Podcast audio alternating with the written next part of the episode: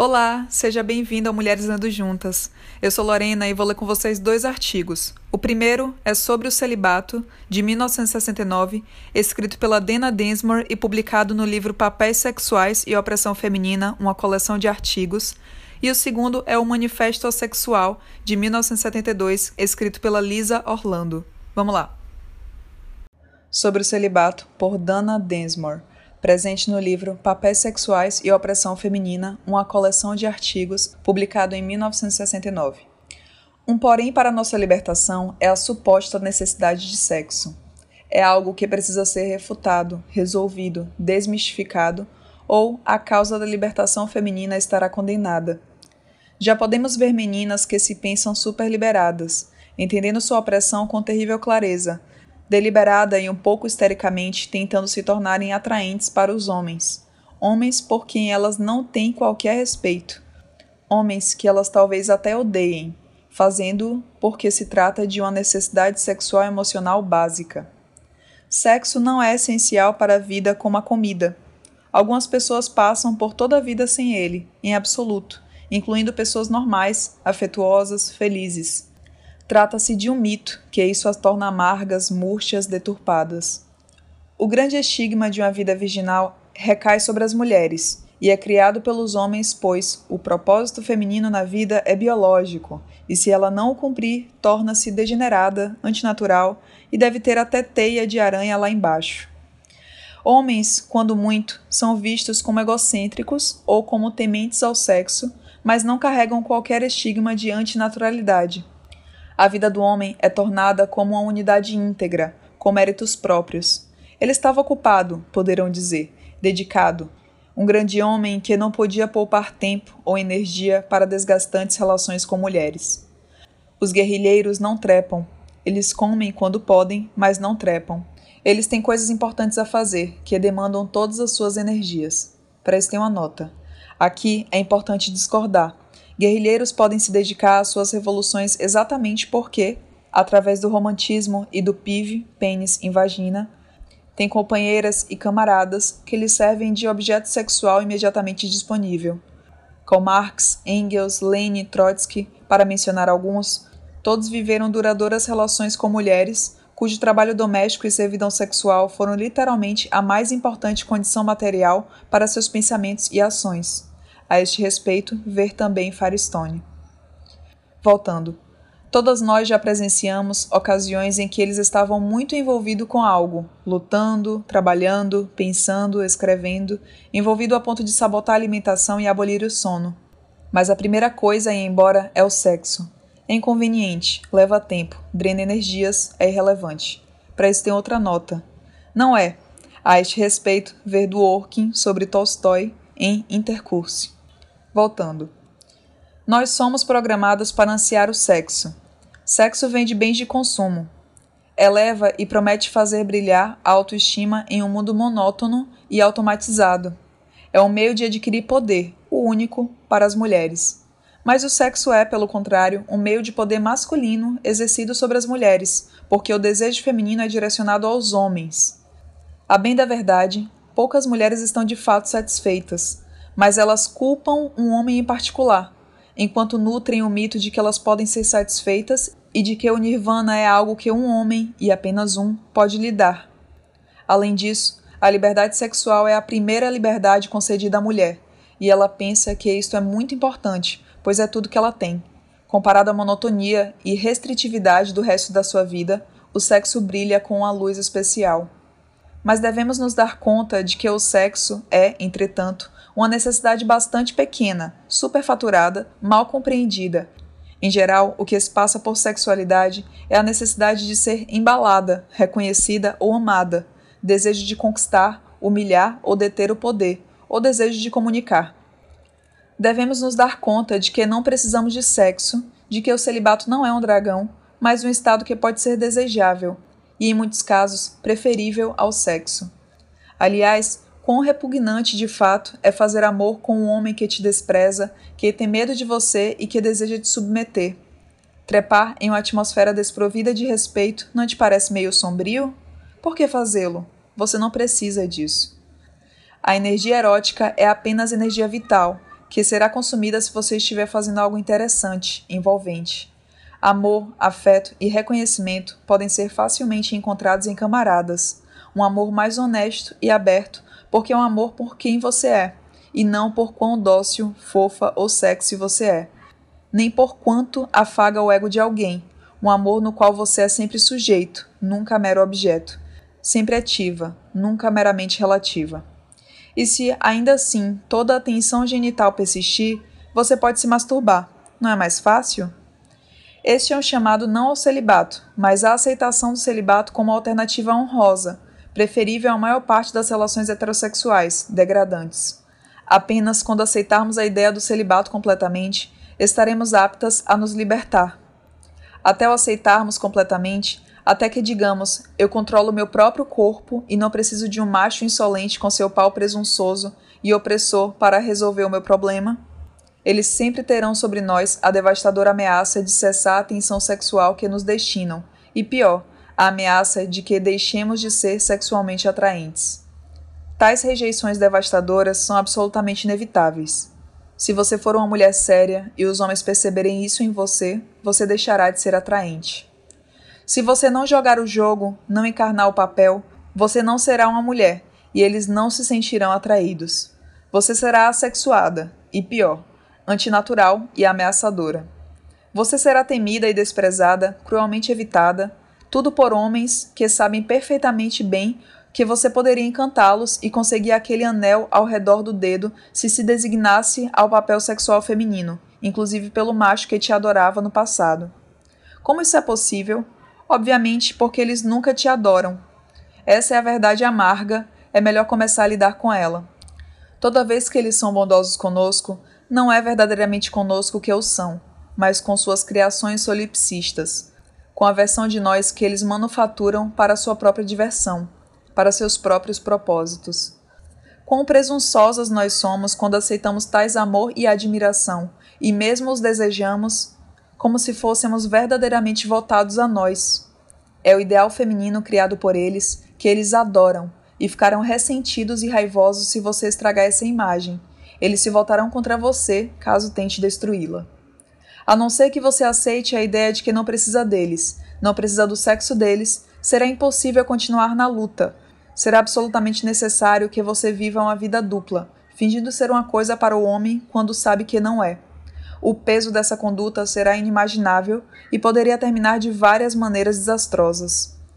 Você, que teve o incrível poder de encantar e excitar e ganhar a total admiração e respeito de um homem, precisa estar disposta a abrir mão disso. Precisa estar disposta a que eles cessem de se sentir atraídos por você. Precisa estar mesmo disposta a que eles tenham repulsa de você, que eles parem de te respeitar, até mesmo disposta a que eles te desprezem, a que eles deixem de te admirar ou mesmo que te achem antinatural, deformada ou sexualmente pervertida. Estes homens que te protegeram tão docemente tentarão te destruir, te trair, usar qualquer meio disfarçado de se vingarem de você por tê-los ameaçado desse jeito. Você os ofendeu de maneira incalculável a não ser sexualmente deferente, a ousar ser você mesma, isto é, colocando suas necessidades em primeiro lugar ao sair do papel sexual prescrito, ao rejeitar as diferenças sexuais inventadas que fazem com que cada um deles se sinta um macho. Se você não agir como uma mulher, ele não se verá como um homem, uma vez que sua identidade sexual depende da diferença de papéis, e ele se sentirá efetivamente castrado. Não espere amor, desejo ou misericórdia desse homem. Você precisa estar preparada, portanto, não apenas para não ser atraente, mas efetivamente repulsiva sexualmente para os homens, talvez incluindo todos os homens que você admira no momento. Gastamos muitos anos aprendendo como ser atraente para os homens, para todos os homens, estivéssemos especificamente interessadas em um deles ou não. Nós nos vestimos, caminhamos, gargalhamos, falamos, movemos nossas mãos e cabeças, nos sentamos, tudo de maneira cuidadosamente cultivada para ser feminina e charmosa. Precisamos ser charmosas e sensuais, inclusive para homens que nos entediam ou causam repulsa, por estranhos que podem querer nos violentar. Temos horror a parecer vulgares e repulsivas, mesmo pelos nojentos mais nauseantes. Os nojentos precisam ser graciosamente afastados. de maneira que seus egos permaneçam intactos e, consequentemente, deixando-os com uma impressão amigável sobre nós. É tão importante que nossa imagem seja amigável que estamos dispostas a tolerar o fato de que essa imagem seja falsa, distorcida, o fato de que somos amadas por nossa fraqueza ou por qualidades que sequer temos, o fato de que nossa força é negada ou ridicularizada. Se formos nos emancipar, precisamos rejeitar esta imagem falsa que os homens amam na gente, e isso fará com que cessem de nos amar. A não ser que aceitemos este fato, ruiremos sob o primeiro olhar de medo ou nojo, ou certamente de um olhar assim vindo de um homem que amamos e admiramos. Em última instância, claro, cessaremos de amar e admirar tais homens. Teremos desprezo por homens que não nos amam pelo que somos, homens cujos egos demandem ou requeiram fingimento.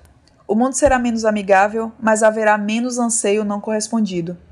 O que estamos realmente buscando é ser amados por quem somos, e se isso é impossível, por que deveríamos sequer nos importar com amor? Amigos e inimigos serão claramente discernidos. Os amigos serão amigos reais, e os inimigos incapazes de se esconderem de trás de sua pretensa benevolência.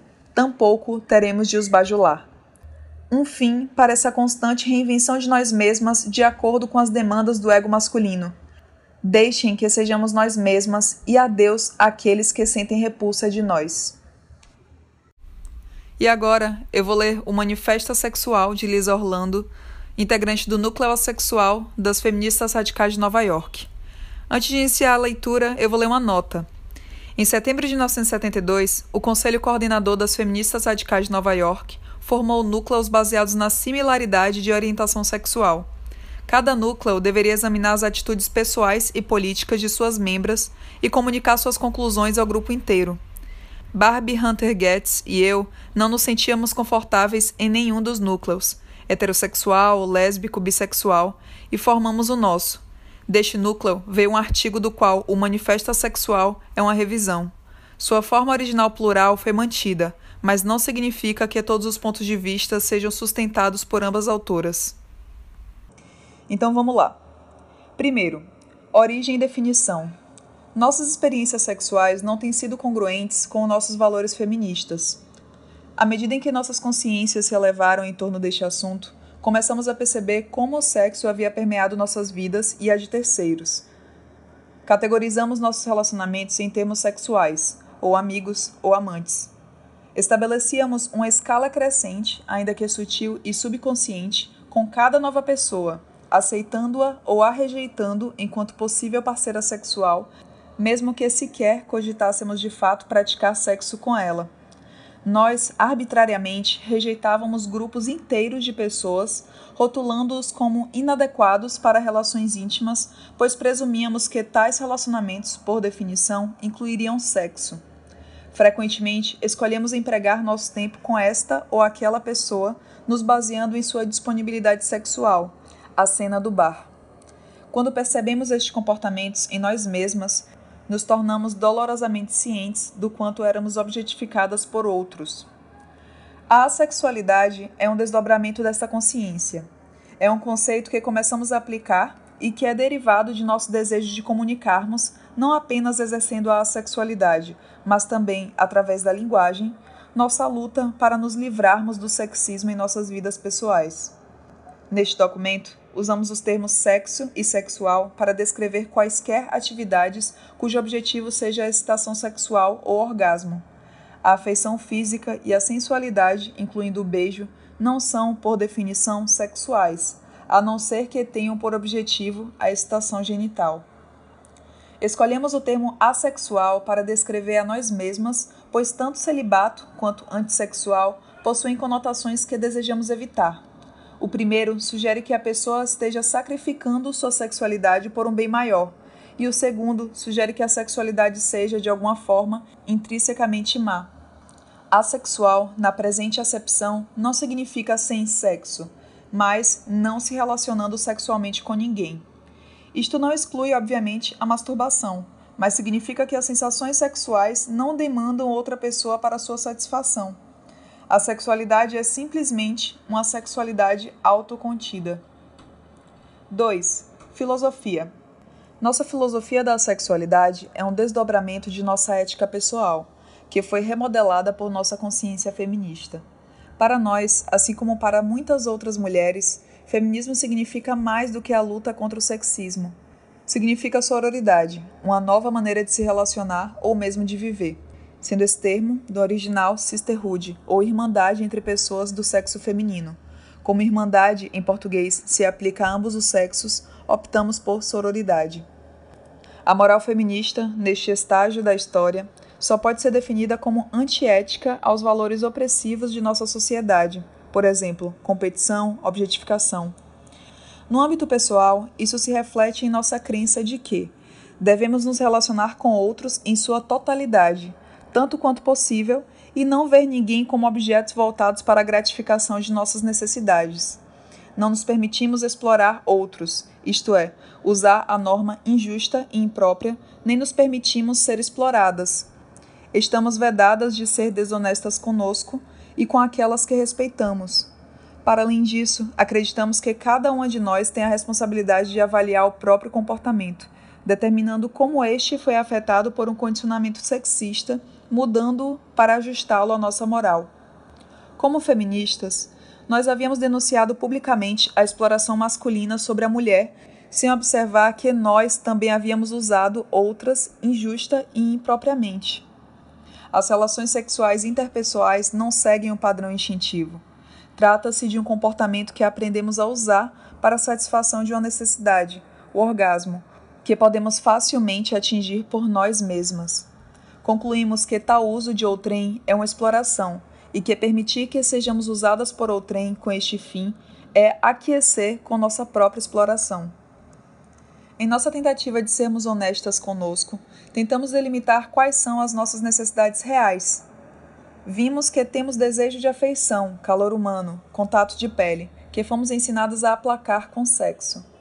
À medida em que começamos a atender tais necessidades com nossas amizades, nossa necessidade e interesse por sexo diminuíram.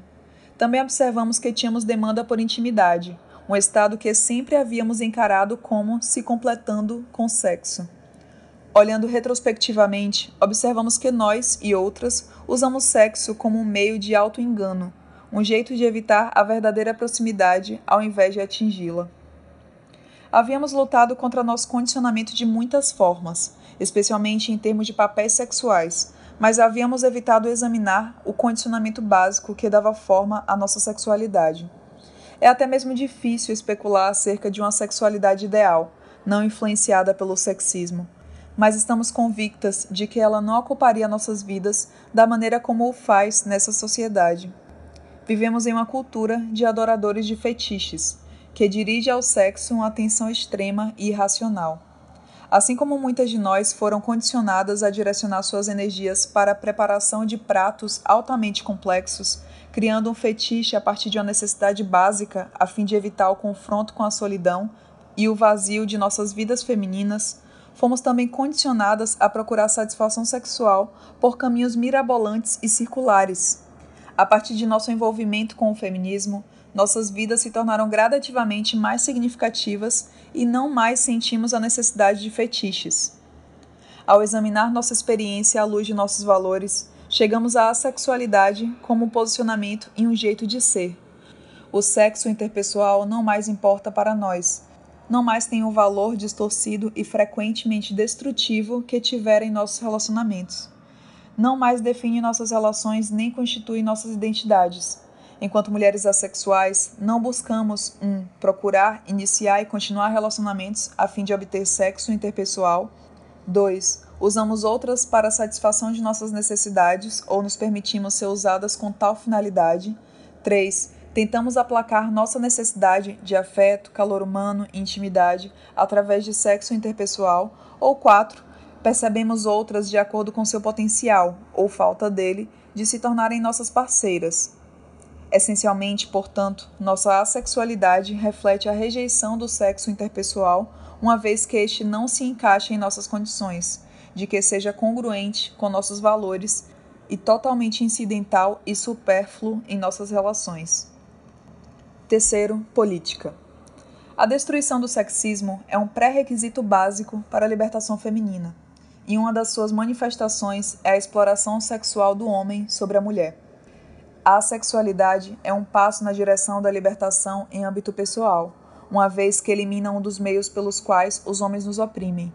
Através de nossa assexualidade, excluímos o sexo como objetivo e, essencialmente, até como uma possibilidade em quaisquer relações que venhamos ter com os homens. Por conta de uma cultura patriarcal que resulta da institucionalização do sexismo, o comportamento explorador, padrão em tal cultura, dificultou imensamente que as mulheres compreendessem relações baseadas na independência e humanidade. A maior parte das mulheres, consequentemente, reflete em suas relações umas com as outras algum tipo de padrão masculino de exploração. Um lugar onde a exploração da mulher sobre a mulher ocorre é a sexualidade. Também esta exploração deve acabar para que sejamos inteiramente livres.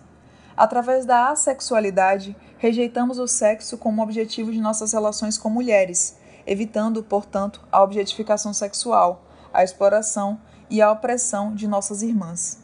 Aqui, igualmente, rejeitamos qualquer possibilidade de sexo que não se encaixe em nossas condições e, portanto, evitamos que sejamos exploradas e oprimidas sexualmente. Destruir os mitos básicos de uma cultura é minar suas estruturas. A cultura patriarcal, baseada como está nas diferenças sexuais, construiu alguns de seus mitos mais fortes em torno da sexualidade. Acreditamos ser de suma importância que o feminismo se dedique a expor e destruir a atual mitologia patriarcal, que, através do engodo, reforça nossa opressão. Aqueles mitos diretamente responsáveis pelos papéis sexuais distorcidos em nossas vidas são: a. Sexo interpessoal é essencial. Uma vez que a libido seja uma força poderosa na vida humana e não satisfeita por sexo interpessoal, tende a produzir infelicidade ou até mesmo doença. B. É importante que toda excitação sexual seja sempre e ou imediatamente aplacada. C. Sexo é essencial para a proximidade em um relacionamento, e nenhuma relação estará completa sem ele. D. O mais alto grau de proximidade em uma relação ocorre durante o sexo e ou durante o orgasmo. É. As necessidades de afeição física e sexo são baseadas na mesma necessidade. F. É quase impossível expressar afeição física de maneira satisfatória sem que a excitação sexual aconteça. E G.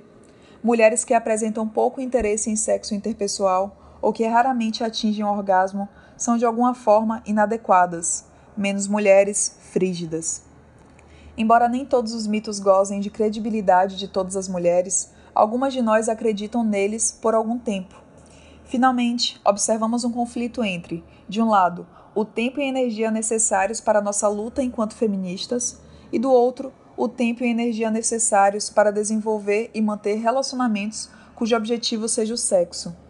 Para usar nossa energia de forma eficiente, a escolha parece indicada. Ou se luta contra o sexismo, ou se luta por satisfação sexual. Embora se possa afirmar que dar as costas a um problema não é o mesmo que resolvê-lo, pensamos que a verdade dessa afirmação diz respeito à importância que damos ao problema.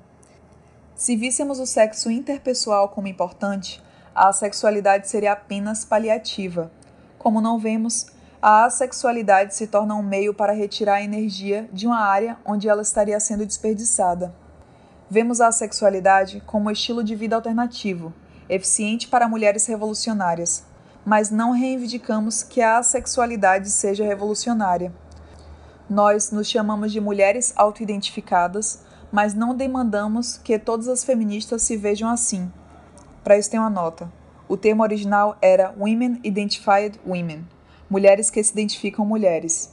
O termo foi provavelmente cunhado por Rita Mae Brown e é um título de um panfleto veiculado no protesto Ameaça Lavanda, que pautava a lesbofobia no seio da Organização Nacional das Mulheres.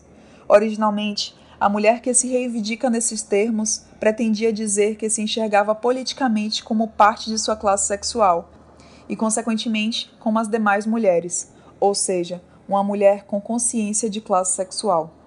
Voltando. Nossa declaração é simplesmente como resultado da observação da natureza de nossa sexualidade, ao removê-lo das errôneas ideias que a cercam, nos tornamos capazes de formar e manter relacionamentos de maneira que tanto reflete nossos valores, quanto ajuda em nossa luta por libertação. Para nós, a sexualidade é o compromisso de desafiar e, em última instância, destruir os infundados conceitos que cercam tanto o sexo quanto os relacionamentos, que sustentam e perpetuam o patriarcado. E com isso eu finalizo essa leitura. Se vocês quiserem apoiar o canal, existe o apoia.se barra Mulheres Lendo Juntas ou o pix mulhereslendojuntas.gmail.com. No Linktree barra Mulheres Lendo Juntas, vocês também têm acesso às redes sociais, aos agregadores de podcast, ao mapeamento de escritoras, ao acervo virtual de ficção e teoria feminista, assim como indicações de filmes, documentários e curtas feitos por mulheres sobre a realidade das mulheres, disponibilizados gratuitamente no LibreFlix e no YouTube. É isso, até a próxima. Tchau, tchau.